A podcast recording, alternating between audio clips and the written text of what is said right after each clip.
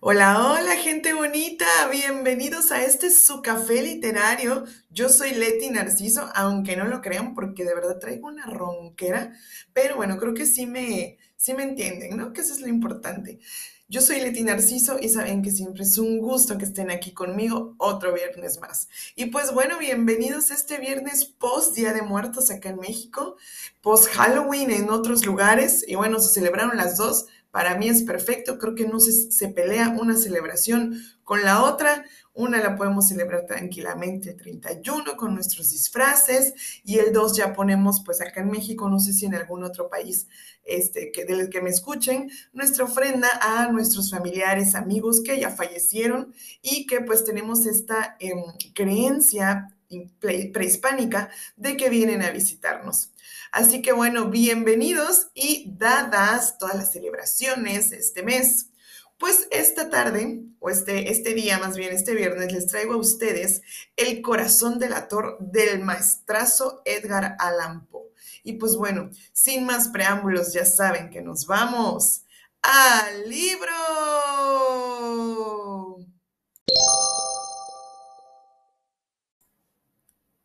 El corazón del ator de Edgar Allan Poe. Soy muy nervioso, de veras, extremadamente nervioso. Lo he sido siempre, pero ¿por qué decís que estoy loco? La enfermedad ha agudizado mis sentidos, pero no los ha destruido ni embotado. De todos ellos, el más agudo es el del oído. Oigo todas las cosas del cielo y de la tierra, y bastantes del infierno.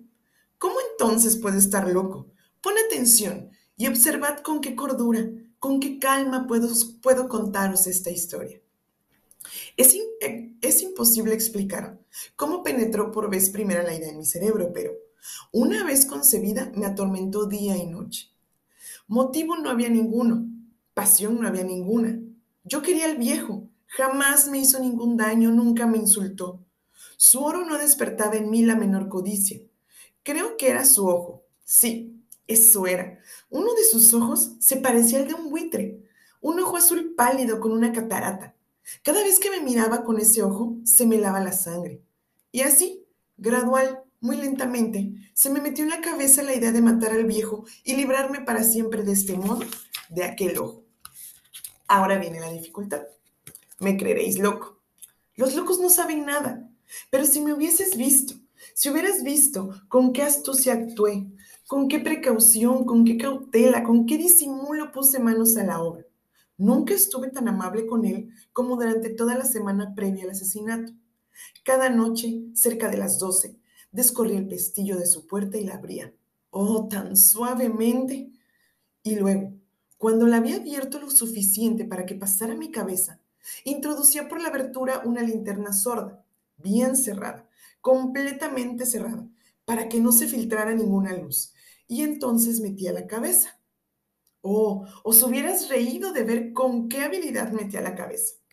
La movía lentamente, muy lentamente, con miedo de despertar al anciano. Me tomaba cuando menos una hora introducir toda la cabeza por la abertura para poder ver al viejo acostado en su cama. ¡Ja! ¿Un loco habría sido tan astuto? Entonces, mi cabeza estaba ya dentro de la habitación. Abría cuidadosamente la linterna. Oh, tan cautelosa, tan cautelosamente porque las bisagras rechinaban un poco. La abría, solo lo necesario, para que un imperceptible hilo de luz cayera sobre el ojo del buitre. Y esto lo hice durante siete interminables noches justo a las doce. Pero encontraba siempre el ojo cerrado, y así era imposible llevar a cabo mi propósito, porque no era el viejo el que me molestaba, sino su maldito ojo.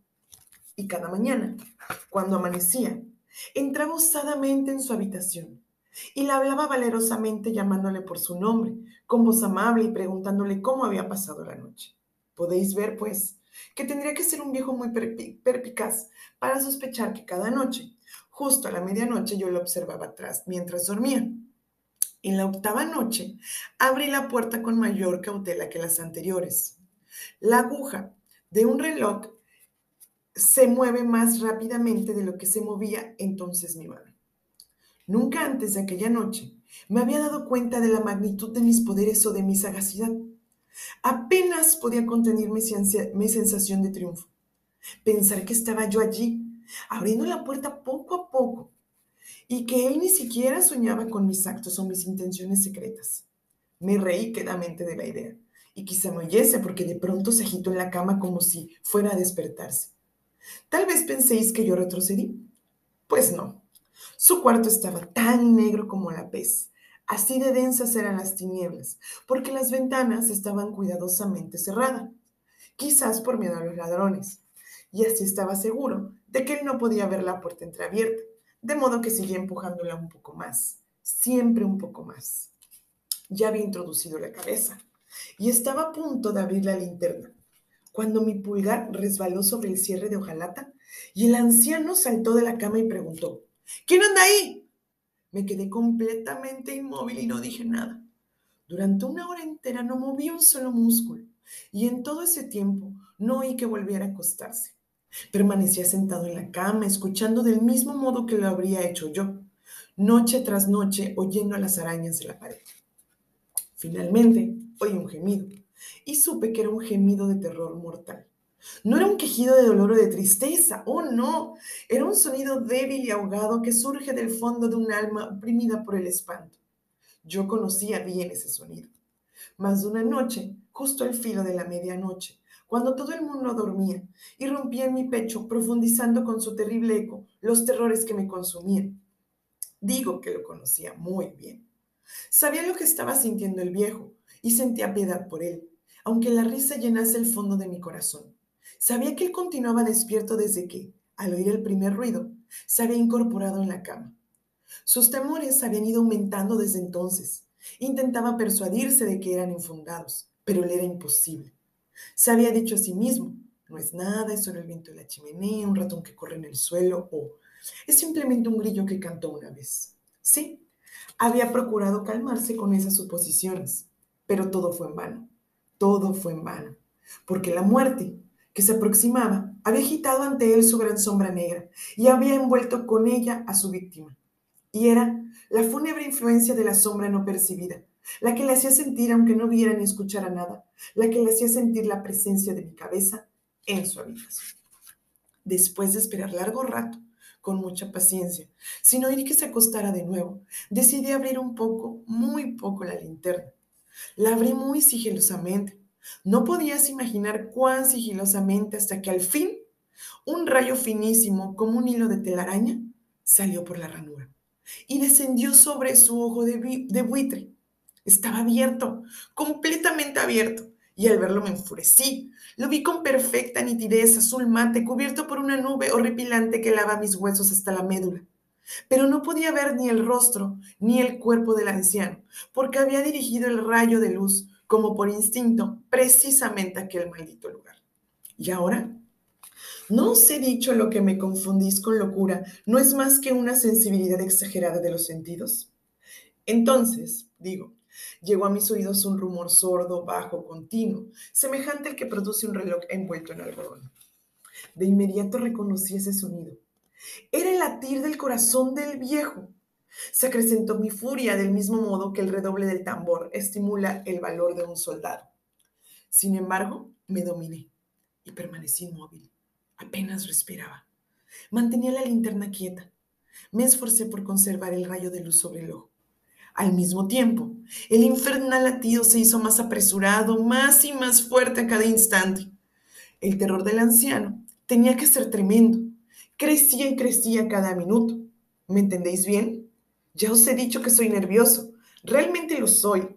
Y en aquel momento, en pleno corazón de la noche, en medio del horroroso silencio de aquella vieja casa, un ruido tan extraño como aquel me hizo sentir un pavor incontrolable. No obstante, durante algunos minutos me contuve y continué inmóvil. Pero el latir se hacía cada vez más fuerte, siempre más fuerte. Pensé que el corazón le iba a estallar y entonces se apoderó de mí una nueva angustia. El rumor podía ser oído por algún vecino. La hora del viejo había llegado. Con un gran alarido, abrí de golpe la linterna y me precipité en la habitación. El viejo gritó una vez, solo una vez. En un instante le derribé al suelo y le dejé caer la pesada cama sobre él. Luego reí complacido al haber cumplida hasta aquel momento mi obra. No obstante, durante varios minutos el corazón siguió latiendo con un sonido ahogado. Pero eso ya no me atormentaba. No podía oírse a través de la pared. Finalmente cesó. El viejo estaba muerto. Levanté la cama y examiné el cadáver. Sí, estaba completamente muerto. Puse mi mano sobre su corazón y la dejé allí durante algunos minutos. No advertí ningún latido. Estaba bien muerto. Su ojo ya no me atormentaría más. Si aún pensáis que estoy loco, dejarás de hacerlo cuando se escriban las astutas precauciones que tomé para ocultar el cadáver. La noche avanzaba y yo trabajaba apresuradamente, aunque en silencio. Lo primero que hice fue desmembrar el cuerpo. Corté la cabeza, luego los brazos y las piernas. A continuación retiré tres tablas del entarimado y deposité todo bajo el piso de madera. Después volví a colocar las tablas con tanta amabilidad y destreza que ningún otro humano, ni siquiera el suyo, hubiera podido descubrir allí nada raro. No había nada que lavar, ni una sola mancha, nada de sangre. No se me escapó ningún detalle. Una cubeta hizo que todo desapareciera. Cuando terminé todas estas labores, eran las cuatro y estaba tan oscuro como durante la medianoche. En el momento en el que el reloj dejaba oír la hora, llamaron a la puerta de la calle. Bajé a abrir, confiadamente, porque ¿qué tenía que temer ahora? Entraron tres hombres, que se presentaron cortésmente como agentes de la policía.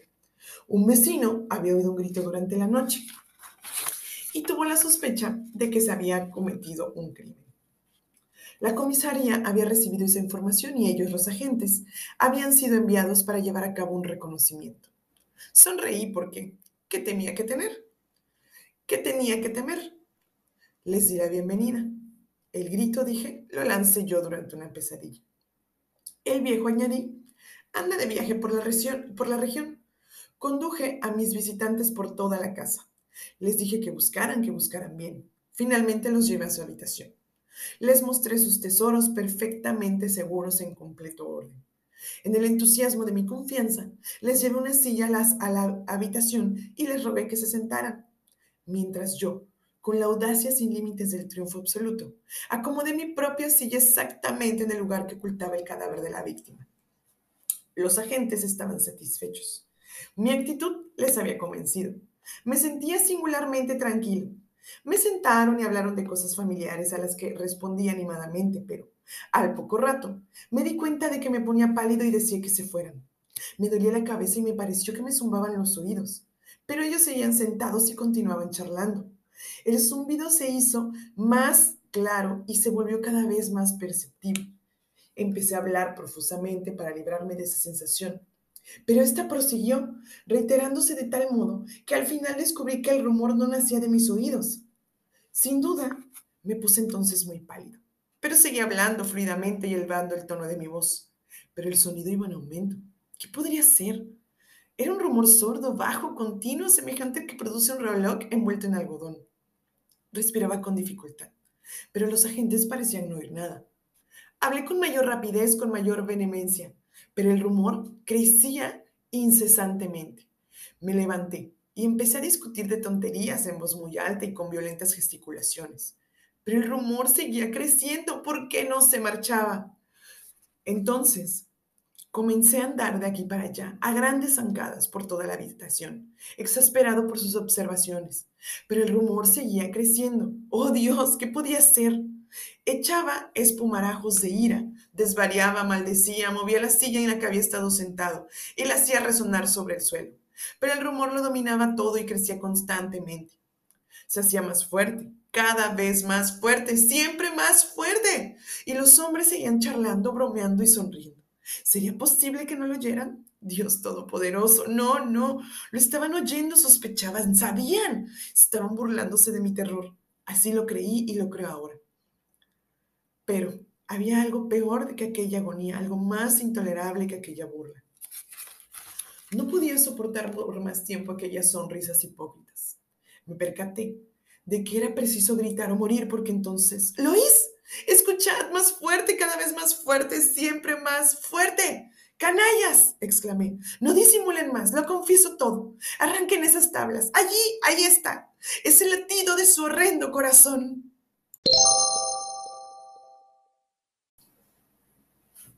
Él, Guy de Maupassant. Querido amigo, ¿no entiendes? Lo entiendo. ¿Acaso crees que enloquecí? Tal vez solo un poco, pero no por las razones que sospechas. Sí, me caso. Ahí tienes. Y no obstante, mis ideas y convicciones no han cambiado. Considero que el casamiento es absurdo. Estoy seguro de que ocho maridos de cada diez son cornudos y no merecen otra cosa por haber cometido la invisibilidad de encadenar su vida, de renunciar al amor libre, única cosa alegre y buena del mundo, de cortar las alas a la fantasía que nos empuja constantemente hacia las mujeres, etcétera, etcétera. Me siento más incapaz que nunca de amar a una mujer, porque siempre amaré demasiado a todas las demás.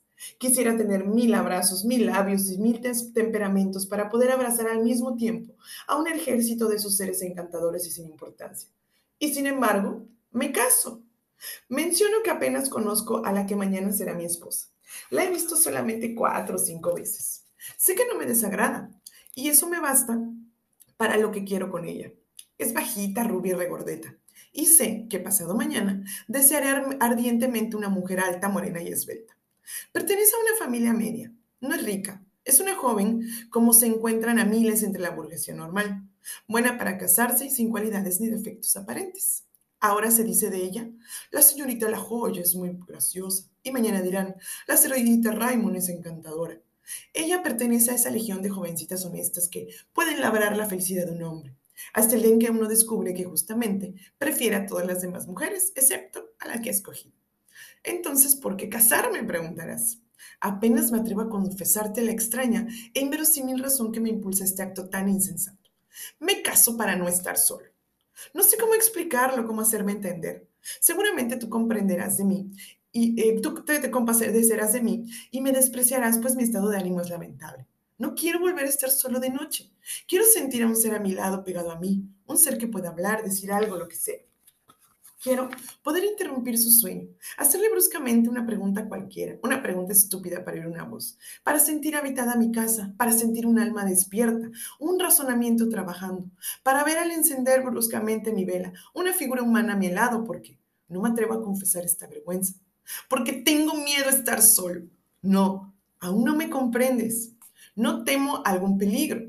Si entrara un hombre, lo mataría sin pestañear. No tengo miedo a los espíritus, no creo en lo sobrenatural. No tengo miedo a los muertos. Creo en la aniquilación definitiva de cada, eh, de cada ser que desaparece. Entonces sí. Entonces, pues bien, tengo miedo de mí. Tengo miedo del miedo, miedo de las agitaciones de mi alma que se aterra, miedo de esa horrible sensación de terror incomprensible. Ríete si quieres. Esto es espantoso, incurable. Tengo miedo a las paredes, a los muebles, a los objetos familiares que se animan para mí, como una especie de vida animal. Y tengo miedo sobre todo de una horrible perturbación de mi pensamiento, de mi razón que se escapa confundida, diseminada para una misteriosa e invisible angustia. Al principio, siento una vaga inquietud que pasa por mi alma y hace correr un escalofrío por mi piel. Mira mi alrededor, nada. Y me gustaría que hubiera algo. ¿Qué? Algo comprensible. Tengo miedo únicamente porque no comprendo mi miedo. Hablo y tengo miedo de mi voz. Ando y tengo miedo a lo desconocido que hay detrás de la puerta, detrás de la cortina, del armario, debajo de la cama y sin embargo, sé que no hay nada en ninguna parte. Me vuelvo bruscamente porque tengo miedo de que haya de lo que haya detrás de mí, aunque no haya nada y yo lo sepa. Me, me estremezco, siento aumentar mi espanto y me encierro en mi habitación y me meto en la cama y me escondo bajo las sábanas y acurruco, envuelto totalmente. Cierro los ojos desesperadamente y me quedo así, durante un tiempo infinito, con la idea de que mi vela está encendida y en la mesa de noche y que tendré que apagarla y no me atrevo. ¿No es aterrador vivir así? Antes no experimentaba nada de esto. Volví a casa tranquilamente, iba y venía por la habitación sin que nada turbara la serenidad de mi alma. Si me hubieran dicho que una enfermedad de miedo inverosímil, absurda y terrible iba a saltarme un día, me habría reído con ganas. Entonces abría las puertas en la oscuridad con confianza, me acostaba lentamente sin correr los cerrojos y nunca me levantaba en plena noche para asegurarme que todas las salidas de mi habitación estaban perfectamente cerradas. Comenzó el, año pasado de forma singular. Era en otoño, una noche húmeda, Cuando mi criada se marchó después de la cena, me pregunté qué iba a hacer. Di vueltas durante todo un rato en mi habitación. Me sentía cansado, abrumado sin motivo, incapaz de trabajar, incluso sin fuerzas para leer. Una fina lluvia mojaba los cristales. Estaba triste, totalmente impregnado de una de esas tristezas sin causa que dan ganas de llorar, que hacen desear hablar con quien sea para sacudir la pesadumbre de nuestros pensamientos. Me sentía solo. Mi casa me parecía más vacía que nunca. Una soledad infinita y desconsoladora me rodeaba. ¿Qué hacer? Me senté. Entonces una nerviosa impaciencia corrió por mis venas. Me levanté y volví a caminar.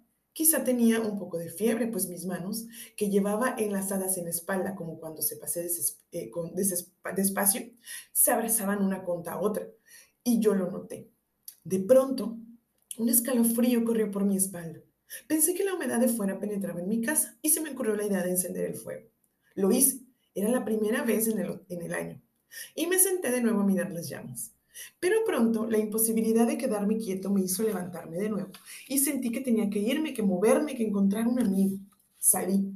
Fui a casa de tres compañeros, a los que no encontré, y después me encaminé a la, avenida, decidido a hallar una cara conocida.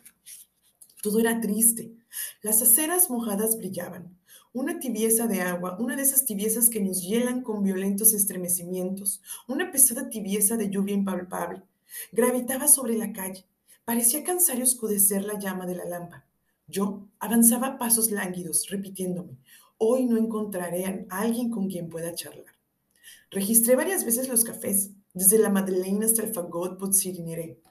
Gente triste, sentada ante las lamparillas, parecía no tener ni siquiera fuerzas para acabarse la cena. Durante mucho tiempo vagué así, y hasta la medianoche regresé a casa. Estaba muy tranquilo, pero bastante fatigado.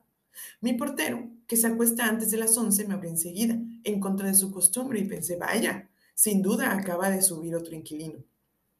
Cuando salgo, siempre doy dos vueltas a la llave de la puerta. Esta vez la encontré simplemente abierta y eso me sorprendió. Supuse que me habría subido algunas cartas por la noche. Entré. Aún estaba encendido el fuego, incluso iluminaba un poco la estancia. Tomé una vela para prenderla en la chimenea, pero al alzar la vista distinguí a alguien sentado en mi sillón, que se encalentaba los pies dándome la espalda. No tuve miedo, no, nada de eso. Cruzó por mi mente una suposición muy verosímil, la de que uno de mis amigos había venido a verme y que el portero, a quien había avisado a la noche que iba a volver, le había prestado su llave. Y las circunstancias de mi regreso retornaron en un segundo a mi mente. El portero que me abrió enseguida y mi puerta entreabierta. Mi amigo, de quien solo veía el pelo, se había dormido al calor de la lumbre mientras me esperaba, y me adelanté para despertar. Lo veía perfectamente. Uno de sus brazos colgaba a la derecha. Tenía los pies cruzados unos sobre otros, la cabeza inclinada, un poco hacia el lado izquierdo del sillón. Indicaba que estaba durmiendo. Me pregunté, ¿quién será? Pues en la pieza no se veía muy bien. Alargué la mano para tocarlo en el hombro. Solo encontré la madera del asiento, no había nadie. El sillón estaba vacío. ¡Qué susto, Retrocedí como si un terrible peligro hubiera aparecido delante de mí. Luego, sintiendo a alguien a mi espalda, me volví. Después, una imperiosa necesidad de volver a ver el sillón me hizo girar de nuevo. Y me quedé de pie, jadeando de espanto tan enloquecido que no podía pensar en nada. Estaba a punto de desmayarme. No obstante, soy una persona de sangre fría y enseguida recobré la razón. Pensaba, acabo de tener una alucinación, eso es todo y me puse a cavilar inmediatamente sobre ese fenómeno. En esos momentos, el pensamiento marchaba muy deprisa. Era un hecho indudable que había tenido una alucinación. Ahora bien, mi mente había conservado su lucidez todo el tiempo. Había funcionado regular y lógicamente. No había, cierto, ningún trastorno del cerebro. Solo los ojos se habían equivocado. Habían confundido a mi espíritu. Los ojos habían tenido una visión, una de esas visiones que hacen que los ingenuos crean en los milagros. Se trataba de un accidente nervioso del aparato óptico. Nada más, acaso un poco de inflamación. Y encendí mi vela. Me di cuenta al inclinarme hacia el fuego de que temblaba y me levanté con un estremecimiento, como si me hubiera tocado por detrás. No estaba tranquilo, eso era cierto. Di unos pasos y hablé, hablé en voz alta. Canté a media voz una cancioncilla. Después cerré la puerta de mi habitación con doble vuelta y me sentí un poco más tranquilo. Por lo, por lo menos nadie podría entrar. Volví a sentarme y reflexioné largamente sobre el incidente. Después me acosté y apagué la luz. Durante unos minutos todo iba bien. Me quedé tendido, quieto. Después me dieron ganas de mirar en torno y me volteé de lado. Mi fuego ya no tenía más que dos o tres leños rojos que iluminaban precisamente las patas del sofá. Y creí volver, a ver al hombre sentado en él. Encendí una cerilla con un rápido movimiento. Me había equivocado, yo no veía nada. Me levanté, sin embargo, y escondí el sillón detrás de la cama. Después volví a quedarme oscuras y traté de dormirme. No hacía más de cinco minutos que había comenzado a relajarme, cuando vi entre sueños, pero tan claramente como en la realidad, la misma escena de antes de acostarme. Me desperté enloquecido y encendí la luz y me quedé sentado en la cama, sin atreverme siquiera a intentar a dormirme. Sin embargo, dos veces me invadió el sueño. A mi pesar, durante unos segundos. Dos veces volví a ver esa cosa. Creí que me había vuelto loco. Al amanecer me, me sentí curado y dormité apaciblemente hasta mediodía. Se había acabado, acabado del todo. Había tenido fiebre, una pesadilla, yo qué sé. Había estado enfermo, en fin. Sin embargo, me encontraba bastante tonto. Ese día estuve muy alegre. Cené en una taberna, me fui a un espectáculo y después me regresé. Pero he aquí que al acercarme a mi casa, me asaltó una extraña inquietud. Tenía miedo de volverlo a ver a él. No miedo de él, no miedo de su presencia en la cual no creía, pero tenía miedo de un nuevo trastorno de mis ojos, miedo de la alucinación, miedo del espanto que me asaltaría. Durante más de una hora, vagué de un lado a otro por la calle. Después, juzgándome demasiado imbécil, entré. Jadeaba tanto que no podía subir la escalera. Me quedaban más de 10 minutos en el descansillo del piso y luego bruscamente tuve un impulso de valor, un endurecimiento de la voluntad. Metí la llave y con una vela en la mano empujé de un puntapié la puerta entreabierta de mi habitación y lancé una mirada aterrorizada hacia la chimenea. No vi nada. ¡Ah, qué alivio! ¡Qué alegría! ¡Qué liberación! Iba y venía con aire atrevido, pero no me sentía tranquilo. Daba vueltas sobresaltado, las sombras de los rincones me inquietaban.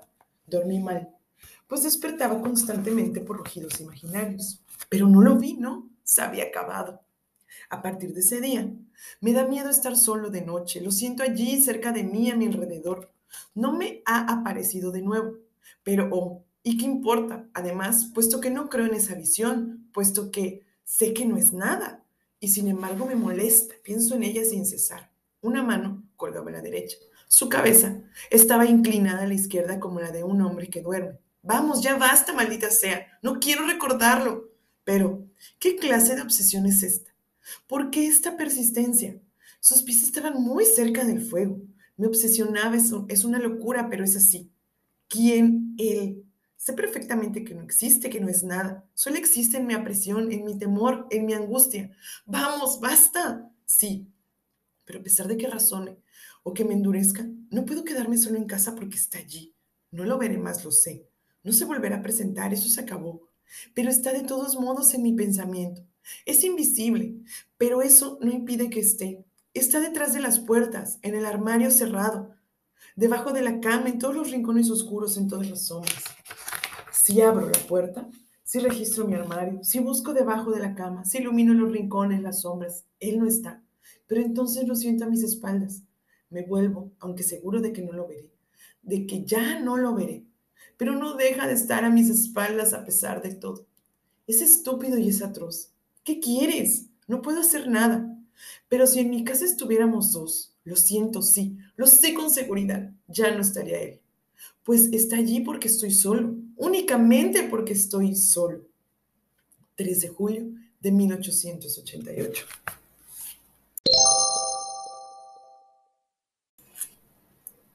Happy Halloween, gente bonita, y feliz Día de Muertos. ¿Qué tal, eh? Bueno, a mí el corazón del actor de Edgar Allan Poe, de verdad, me sigue poniendo la piel chinita cuando lo leo, porque de verdad esta frialdad con la que em, está narrado el libro, y bueno, al final sí llega una parte de angustia, y bueno, estoy loco, ¿no? ¿Qué pasa? No, de verdad me encanta, me fascina. Y bueno, como se dieron cuenta, les di por ahí un extra que se llama El de Guy de Maupassant. Espero que lo pronuncie bien, ya sabes que por eso soy malísima.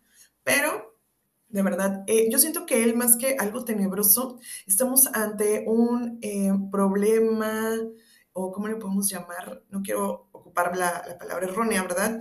Pero algo así como psicológico no sé, una angustia extrema, otro tipo de padecimiento que, bueno, para ese entonces tal vez no tenía un nombre como tal, pero ya sabían que existía. Esta angustia constante de, de ver cosas, de sentir cosas, de estar solo, aún sabiendo que no es nada paranormal, pero eh, bueno, también yo creo que nos deja pensando mucho porque a final de cuentas caemos en lo que es el miedo. ¿Miedo a qué? A diferentes cosas que pueden ser, pero el miedo que persiste, que está ahí y que bueno, todos sabemos que es algo muy, muy horrible de sentir, sea lo que sea.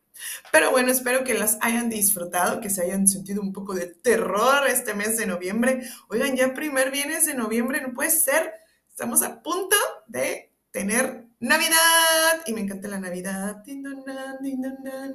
Pero bueno, cuídense mucho, los quiero. Acuérdense de pasar por el Instagram, café-literario B612. Los amo, yo soy Leti Narciso y este es su café literario. Besos, descansen. Bye.